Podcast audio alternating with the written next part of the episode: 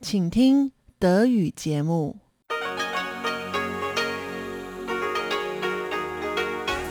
Hier ist Radio Taiwan International.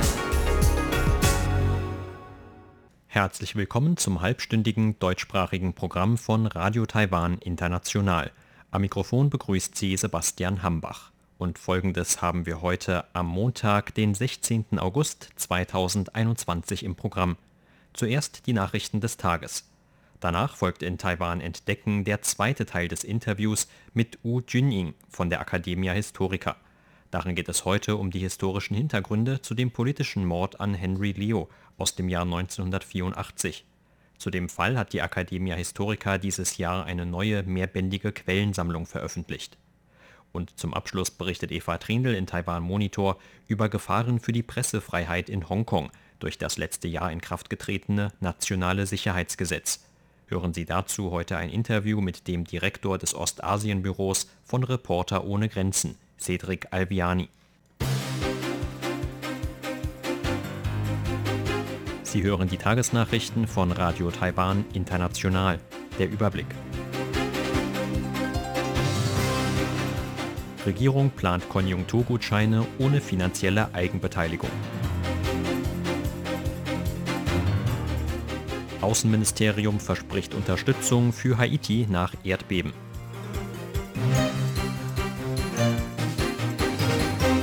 Und Beginn von Terminbuchungen für einheimisches Covid-19-Vakzin.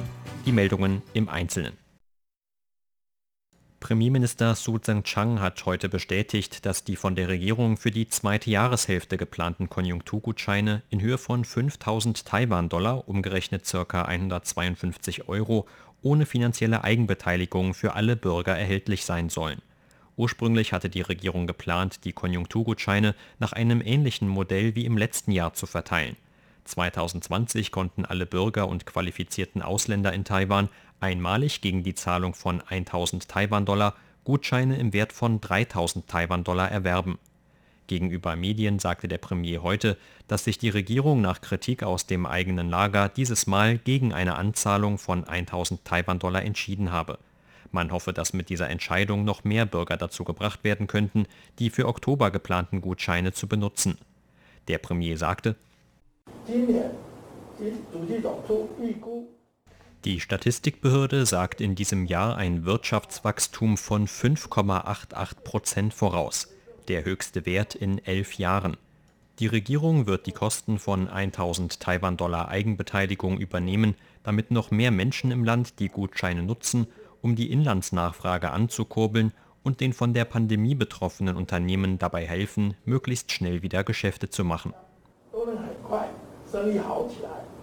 Unterstützung für das Vorhaben kam heute aus dem Präsidialamt. Präsidentin Tsai Ing-wen erkenne die Arbeit des Regierungskabinetts zum Infektionsschutz, zu finanziellen Hilfsleistungen und der Konjunkturförderung an, damit das ganze Volk Teil am wirtschaftlichen Wachstum haben könne, so ein Präsidialamtssprecher. Das Außenministerium hat Haiti nach dem verheerenden Erdbeben der Stärke 7,2 auf der Richterskala Unterstützung zugesagt. Eine Außenamtssprecherin Taiwans sagte heute, dass die Regierung Hilfsgelder in Höhe von 500.000 US-Dollar an den diplomatischen Verbündeten spenden werde. Haiti ist einer unserer wichtigen Verbündeten in der Karibik. Wir haben vor 65 Jahren diplomatische Beziehungen aufgenommen und sind heute eng miteinander befreundet. Das Außenministerium wird die weitere Entwicklung nach der Naturkatastrophe verfolgen und zu jeder Zeit die notwendige Unterstützung bieten. So Außenamtssprecherin Joanne O. Das Außenministerium betonte heute, dass Taiwans Botschaft in Haiti mit der Regierung des Landes in Kontakt stehe. Die dem Innenministerium unterstehenden Rettungskräfte stünden in Einsatzbereitschaft und könnten Hilfe leisten, falls Haitis Regierung Taiwan darum bäte. Heute haben die Terminbuchungen für eine Impfung mit dem in Taiwan hergestellten Covid-19-Vakzin der Firma Medigen begonnen. Angaben des Online-Dienstanbieters Trade Van Information Services nach hätten sich innerhalb von zwei Minuten nach Öffnung der Seite schon etwa 42.000 Personen angemeldet. Aufgrund des hohen Andrangs innerhalb von nur kurzer Zeit habe man den Zugang zu dem Online-Buchungssystem beschränken müssen. Laut Epidemie-Kommandozentrum haben sich am ersten Anmeldetag heute mehr als 240.000 Personen für eine Impfung mit dem Medigen-Vakzin registriert. Die derzeitige Anmeldephase läuft noch bis Mittwochmittag. Die Impfungen sollen dann planmäßig zwischen dem 23. und 29. August stattfinden. Personen über 36 Jahre und Personen zwischen 20 und 35 Jahren mit bestimmten Vorerkrankungen können sich für eine Impfung mit dem Medigen-Vakzin anmelden. Unterdessen hat Medigen gestern Abend bekannt gegeben, eine Notfallzulassung für sein Vakzin bei Paraguays Gesundheitsministerium beantragt zu haben.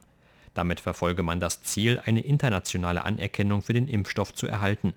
Außerdem plane man eine dritte Phase klinischer Tests, so das Unternehmen. Das Epidemie-Kommandozentrum hat heute zehn neue Coronavirus-Fälle gemeldet. Dabei handelt es sich um acht einheimische und zwei aus dem Ausland importierte Infektionen. Zugleich meldete die Behörde heute keinen neuen Todesfall im Zusammenhang mit Covid-19. Sechs der neun Fälle wurden heute in New Taipei gemeldet. Dazu kam jeweils ein neuer Fall aus Taipei und Taoyuan. Damit ist die Gesamtzahl der Fälle in Taiwan auf über 15.860 angestiegen. Über 14.300 einheimische Fälle wurden seit dem 15. Mai gemeldet, als es das erste Mal mehr als 100 Coronavirus-Fälle innerhalb eines einzigen Tags in Taiwan gab.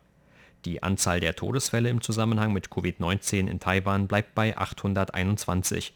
Davon wurden 809 seit 15. Mai gemeldet. Etwa 90 Prozent der seit Mitte Mai unter Quarantäne gestellten Infizierten sind laut Behörde mittlerweile wieder aus der Isolation entlassen worden. Die Anzahl von Arbeitnehmern in unbezahltem Urlaub ist in der vergangenen Woche wieder etwas angestiegen. Grund sind laut Arbeitsministerium die Auswirkungen der Covid-19-Pandemie auf den Tourismussektor. Mit einer Besserung sei erst ab Ende August wieder zu rechnen. Zahlen des Ministeriums zufolge waren bis 15. August knapp 57.800 Arbeitnehmer in unbezahltem Urlaub. Das entspricht einem Anstieg von etwa 2.450 gegenüber der Vorwoche. Zugleich ist die Anzahl der Unternehmen mit Programmen für unbezahlten Urlaub während dieses Zeitraums um über 250 auf etwa 4.700 angestiegen. Huang Wei-chen vom Arbeitsministerium führte den Anstieg vor allem auf die negativen Auswirkungen der Covid-19-Pandemie auf Reiseagenturen zurück. So habe eine Reiseagentur in der letzten Woche mehr als 500 Mitarbeiter in unbezahlten Urlaub geschickt. Gleiches gelte für hunderte Mitarbeiter von Hotels in Taiwan.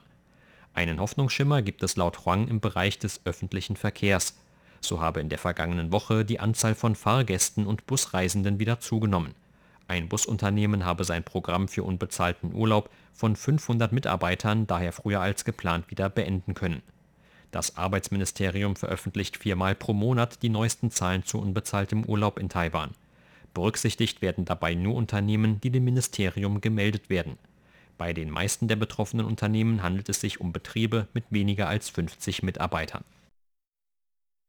Zur Börse. Taiwans Aktienindex hat heute mit 123 Punkten oder 0,73 Prozent im Minus geschlossen. Zum Abschluss des heutigen Handelstags lag der TAIEX damit auf einem Stand von 16.858 Punkten. Das Handelsvolumen belief sich auf 333 Milliarden Taiwan-Dollar oder 12 Milliarden US-Dollar.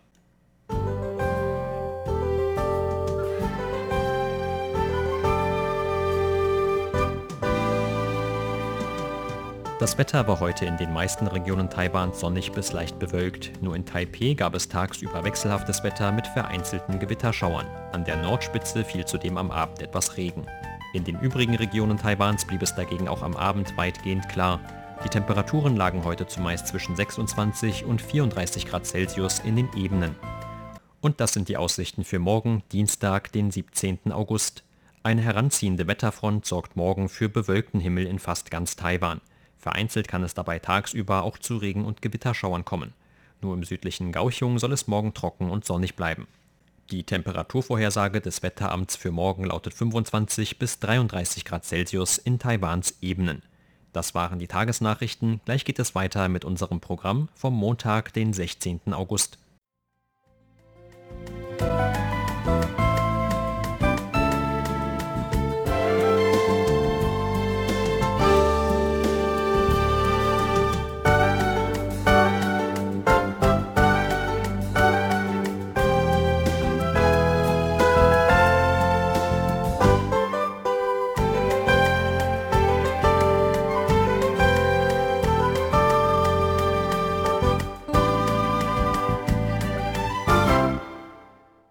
Folgt Taiwan entdecken.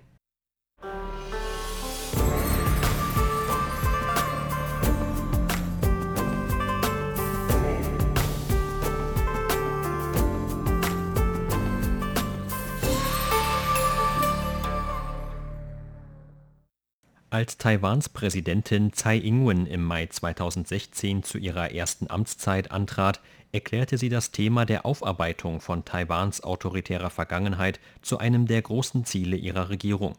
Im Zuge dieser Anstrengungen wurden seitdem auch ehemals unzugängliche historische Dokumente öffentlich gemacht, die bei der Aufarbeitung von Fällen politisch Verfolgter durch das KMT-Regime zwischen den 1940er und 1980er Jahren behilflich sein sollen zu diesen Fällen gehört auch der von Henry Liu. Ursprünglich in China geboren, reiste Liu in den späten 1960er Jahren von Taiwan in die USA aus, wo er ein paar Jahre später die US-Staatsbürgerschaft erhielt. Liu werden Kontakte zu den Sicherheitsbehörden Taiwans und Chinas sowie zu der US-Bundespolizei FBI nachgesagt. Aufgrund seiner zunehmend kritischen Äußerungen über Taiwans damalige Kuomintang-Regierung und insbesondere deren Führungsriege wird Liu im Oktober 1984 von mehreren von der Regierung beauftragten taiwanischen Bandenmitgliedern in seinem Haus in Kalifornien erschossen. Zu diesem Fall hat die Academia Historica Anfang des Jahres einen mehrteiligen Band mit historischen Quellen veröffentlicht. In der vergangenen Ausgabe sprach dessen Herausgeber Wu Junying bereits über die Zusammenstellung der Quellen. Im heutigen zweiten Teil des Interviews geht es vor allem um die historischen Hintergründe des Falls, der nach Henry Lius Pseudonym im Chinesischen auch Jiangnan-Fall genannt wird. Wie die nun veröffentlichten Quellen zeigen, berührte der Fall auch die obersten Regierungsebenen in Taiwan. Das geht etwa aus dem Druck hervor, den die US-Behörden im Anschluss an den Mord auf Taiwans Außenministerium ausübten. Man sieht die Forderungen, die die USA an Taiwans Regierung stellten, die zuerst noch gesagt hatte, nichts mit dem Fall zu tun gehabt zu haben.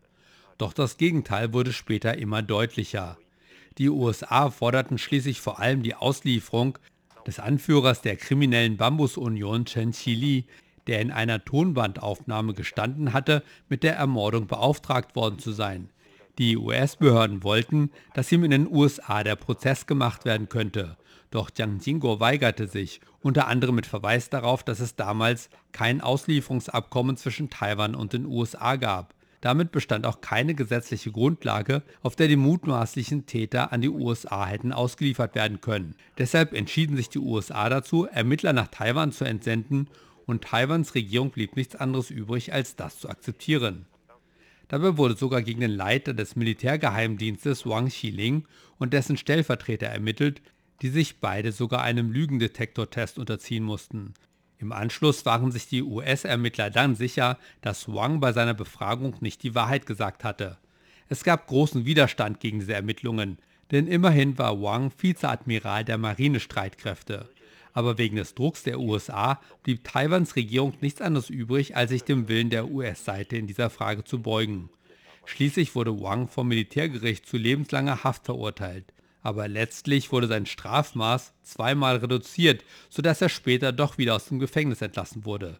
Zwei seiner direkten Untergebenen erhielten noch geringere Strafen von nur etwas mehr als zwei Jahren.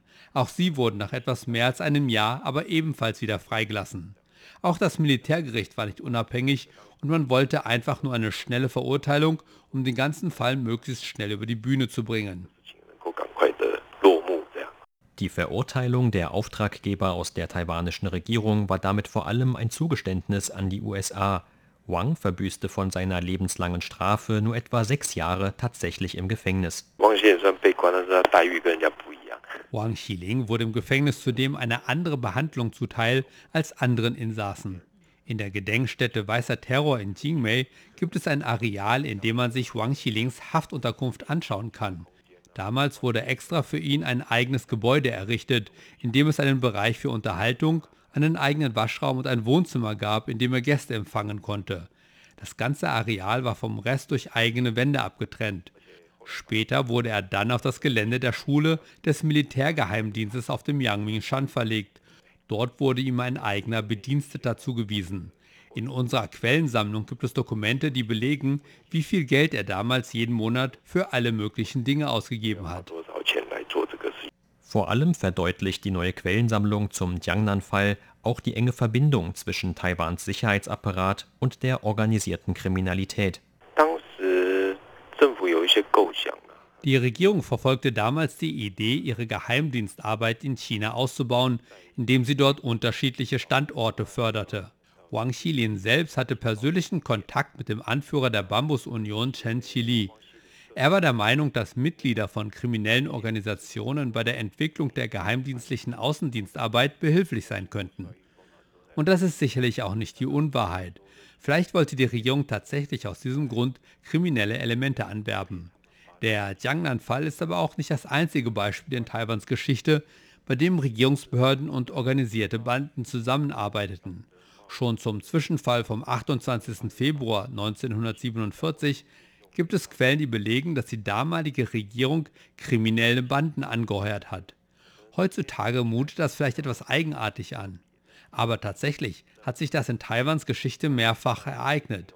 Denn kriminelle Banden können den Geheimdienstbehörden vor allem bei der Informationsbeschaffung zu allen möglichen Themen eine große Hilfe sein. Zu all dem lassen sich in der Geschichte Taiwans Spuren finden. Der entscheidende Beweis für die Zusammenarbeit zwischen Regierung und der organisierten Kriminalität war im Jiangnan-Fall aber die berühmte Tonbandaufnahme des in den Mordfall verwickelten Bambus-Union-Führers Chen Qili. Das Besondere an dieser Tonbandaufnahme ist, dass Chen sie nach der Ermordung von Henry Leo angefertigt hat, bevor er sich auf den Rückweg aus den USA nach Taiwan machte. Diese Aufnahme war als eine Lebensversicherung für ihn gedacht denn darin geht er genau darauf ein, wer ihn unterstützt hat, was genau er getan hat und wer die anderen Beteiligten waren. Es ist zunächst einmal merkwürdig, dass er die Aufnahme machte, da sie auch als Beweis gegen ihn verwendet werden konnte. Doch das war für ihn das kleinere Übel. Er hinterließ die Aufnahmen und eine Kopie davon absichtlich und gab jeweils eine davon an die beiden anderen Bandenmitglieder, die an dem Mord beteiligt waren. Falls Taiwans Regierung sie verraten würde, sollte die Aufnahme als Beweisstück dienen, um die Regierung mit in den Mord zu verwickeln. Außerdem sollten die beiden Aufnahmen in den USA zurückbleiben. Chen beschrieb darin detailliert den Kontakt zwischen der Bambus-Union und den Behörden in Taiwan, wer welche Rolle spielte und insbesondere seine eigenen Beziehungen zum Geheimdienst. Die an der neuen Quellensammlung beteiligten Historiker hoffen mit der Neuveröffentlichung einen Beitrag dazu zu leisten, die damaligen Zeitumstände im autoritären Taiwan besser verstehen zu können. Wir können vielleicht darüber nachdenken, wie die politische Atmosphäre in Taiwan während den 1980er Jahren war und wie es Taiwans Demokratie letztlich trotzdem gelungen ist, weiter voranzuschreiten. Ich denke, man sieht, dass diese damaligen Unterdrückungsversuche durch die Kuomintang nicht unbedingt erfolgreich waren. Man sieht anhand dieses schrecklichen Falls, dass Taiwans Demokratie trotz allem weiter Fortschritte machte. Ich denke, das ist auch die Frage, die ich mir bei der Zusammenstellung der Quellen gestellt habe. Wenn damals schon das Schreiben von Texten gegen die Regierung so gefährlich war, dann war auch sicherlich das Risiko für alle anderen sehr groß. Henry Leo brachte seinen Widerspruch vor allem schriftlich zum Ausdruck, auch wenn er selbst eine komplexe Identität hatte. Der Jiangnan-Fall unterscheidet sich von anderen Fällen politischer Verfolgung in Taiwan während der damaligen Zeit auch dadurch, dass man hier tatsächliche Beweise finden konnte, die der Aufklärung dienen. Viele sensible Dinge wurden damals nach Möglichkeit nur mündlich ausgemacht. Warum sollten die Täter auch absichtlich Schriftstücke für die Nachwelt hinterlassen? Nicht alle politischen Fälle können über das Ausmachen von Beweisen in historischen Quellen geklärt werden. Manchmal braucht man vielleicht auch etwas Glück und der Zufall spielt eine Rolle. Insofern ist die Situation im Jiangnan-Fall etwas Besonderes.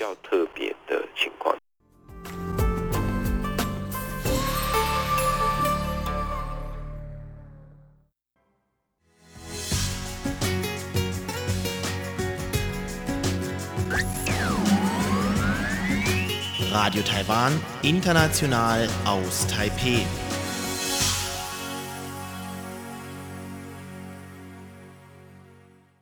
Hören Sie nun eine neue Ausgabe von Taiwan Monitor mit Eva Trindl. Darin geht es heute um Gefahren für Hongkongs Pressefreiheit, vor allem seit im vergangenen Jahr China das neue nationale Sicherheitsgesetz für die Sonderverwaltungszone verabschiedet hat Hören Sie dazu ein Interview mit dem Leiter des Ostasienbüros von Reporter ohne Grenzen, Cedric Alviani.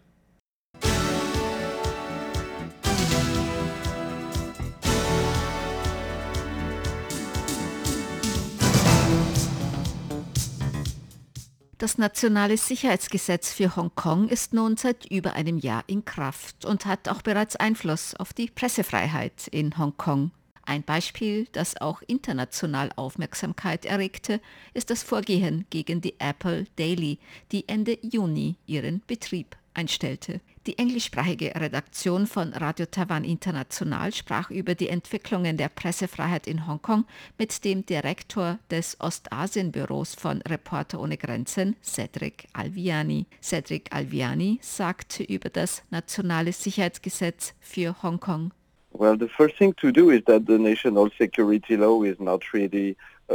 Das nationale Sicherheitsgesetz ist nicht wirklich ein Gesetz im Sinne der Rechtsstaatlichkeit. Der Text des Nationalen Sicherheitsgesetzes ist sehr unklar gehalten. Es wird als Instrument genutzt, um alle unabhängigen Stimmen in Hongkong einzuschüchtern. Die chinesische Regierung hat es geschafft, um alle zukünftigen Verhaftungen oder Vorgehensweisen rechtfertigen zu können. Aber es ist kein Gesetz, weil es nicht berechenbar ist. Der Text ist offen für jegliche Interpretationen. Die chinesische Regierung und ihre Handlanger in der Hongkonger Regierung können das Gesetz jederzeit nutzen, um jeden oder jede zu verhaften, sogar wegen Verbrechen, die sie mutmaßlich begangen haben sollen, bevor das Gesetz beschlossen worden war. Der Text ist absichtlich so uneindeutig verfasst worden. Es kann auch außerhalb von China und rückwirkend angewendet werden. Es lässt die Möglichkeit zu, dass Verhaftete nach China ausgeliefert werden und in China vor Gericht gestellt werden, wo noch die Todesstrafe angewendet wird. Das soll der chinesischen Regierung lediglich dazu dienen, den Anschein eines Gesetzes zu geben. Aber es ist im Grunde ein Werkzeug des chinesischen Regimes, um unabhängige Stimmen in Hongkong einzuschüchtern, eingeschlossen Journalisten und deren Quellen.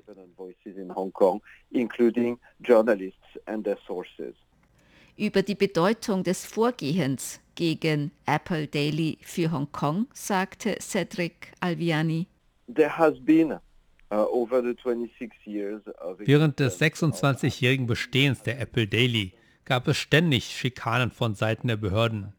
Aber in den vergangenen Jahren hat es neue Ausmaße erreicht. Es war nicht das erste Mal, dass die Polizei Durchsuchungen in den Räumlichkeiten der Apple Daily vorgenommen hat. Aber die Hongkonger Regierung hatte dieses Mal beschlossen, ein Symbol der Pressefreiheit zu entfernen. Es sind nur noch sehr wenige chinesischsprachige Mainstream-Medien in Hongkong übrig geblieben, die es wagen, Kritik an der chinesischen Regierung und der Politik der Hongkonger Regierung zu üben.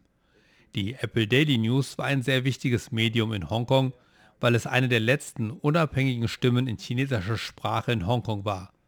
Es wird nun immer schwieriger für die Bewohner Hongkongs, unabhängige Informationen und Nachrichten zu erhalten. Informationen, von denen die chinesische Regierung nicht möchte, dass sie Zugang dazu haben. Es ist auch eine Warnung an alle anderen Medien. Wenn die Regierung die große Apple Daily aus dem Verkehr ziehen kann, dann kann sie das auch mit allen anderen Medien tun, die sie als störend bei der Durchführung ihrer Politik ansehen. Der Gründer der Apple Daily, Jimmy Lai, wurde verhaftet und es wurde in mehreren Punkten Anklage gegen ihn erhoben, auch unabhängig von seiner Medientätigkeit. Auf die Frage nach dem internationalen Druck auf Hongkongs Regierung dazu antwortete Cedric Alviani. Er wurde in sechs oder sieben Punkten angeklagt. Manche davon können gemäß dem nationalen Sicherheitsgesetz mit lebenslanger Freiheitsstrafe bestraft werden. Er wurde bereits vergangenes Jahr verhaftet. Jimmy Lai war nicht nur ein Aktivist, er hat sich auch für die Pressefreiheit in Hongkong und für Diversität eingesetzt. Hongkongs Regierung versucht, die Situation in Hongkong nun der auf dem chinesischen Festland anzugleichen, wo keine Zeitung und kein Medium die Regierung kritisieren kann oder über bestimmte Themen berichten kann. Gerade in diesen Zeiten der Pandemie benötigt die Welt unbedingt unabhängige Informationen von überall auf der Welt. Es ist nicht akzeptabel, dass die chinesische Regierung oder irgendeine andere autoritäre Regierung den Menschen Zugang zu unabhängigen Informationen verwehrt.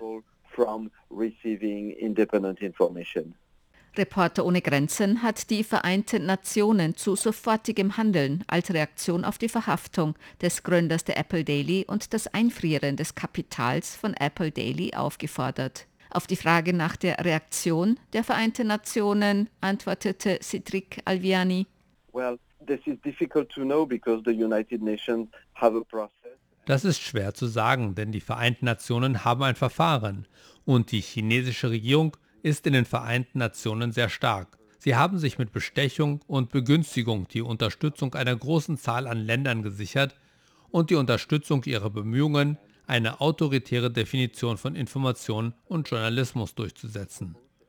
Man kann natürlich nicht erwarten, dass die Vereinten Nationen über Nacht einstimmig die chinesische Regierung kritisieren und starke Maßnahmen ergreifen. Aber es ist wichtig, weiter an Demokratien zu appellieren, aufzuwachen. Es ist viel zu spät, um zu versuchen, in China etwas zu ändern.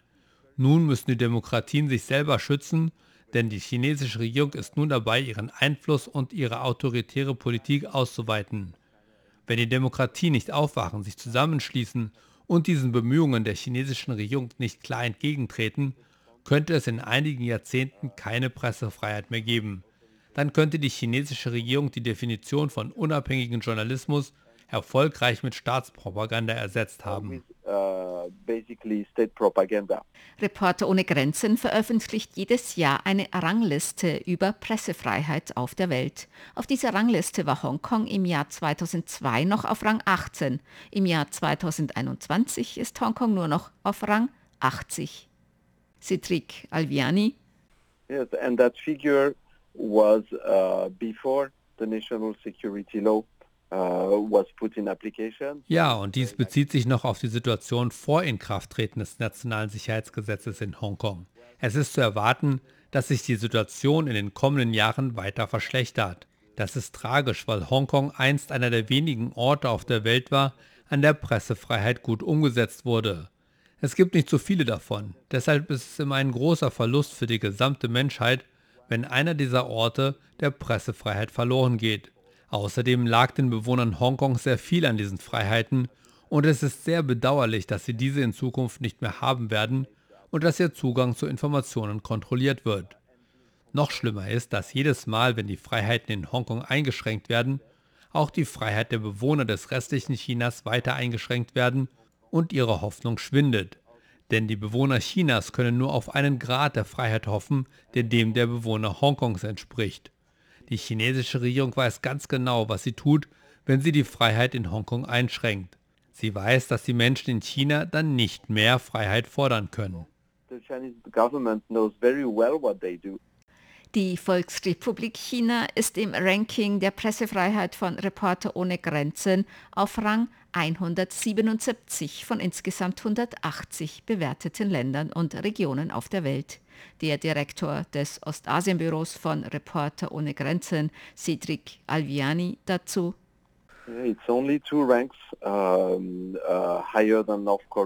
Das ist nur zwei Plätze über Nordkorea. Das ist schon besorgniserregend. Vor 20 Jahren gab es in China Journalismus. Es gab unabhängige Recherchen. Beim Ausbruch von SARS 2002-2003 war es Journalisten in China möglich zu recherchieren. Sie konnten die Politik der Regierung kritisieren. Es ist nicht so, als ob es das in China noch nie gegeben hätte. Und die Menschen in China wollen unabhängige Informationen. Aber seit Präsident Xi Jinping an der Macht ist, hat er sich darum bemüht, die Freiheiten einzuschränken, leider mit großer Effizienz. Und nun ist China zurück in einer Ära, die nicht so weit von der maoistischen Ära entfernt ist, in der es nur ein einziges Narrativ geben kann und jeder, der diesem Narrativ nicht folgt, ein großes Risiko eingeht. Uh,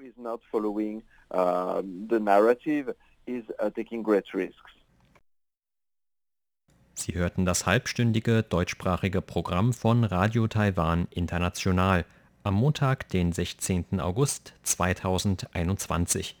Unser aktuelles Radioprogramm und weitere Sendungen können Sie auch im Internet on demand hören unter der Adresse www.de.rti.org.tv. Weitere Informationen und Videos von der RTI Deutschredaktion rund um Taiwan finden Sie zudem auf unseren Seiten bei Facebook und Twitter sowie auf unserem YouTube-Kanal. Am Mikrofon verabschiedet sich heute von Ihnen Sebastian Hambach.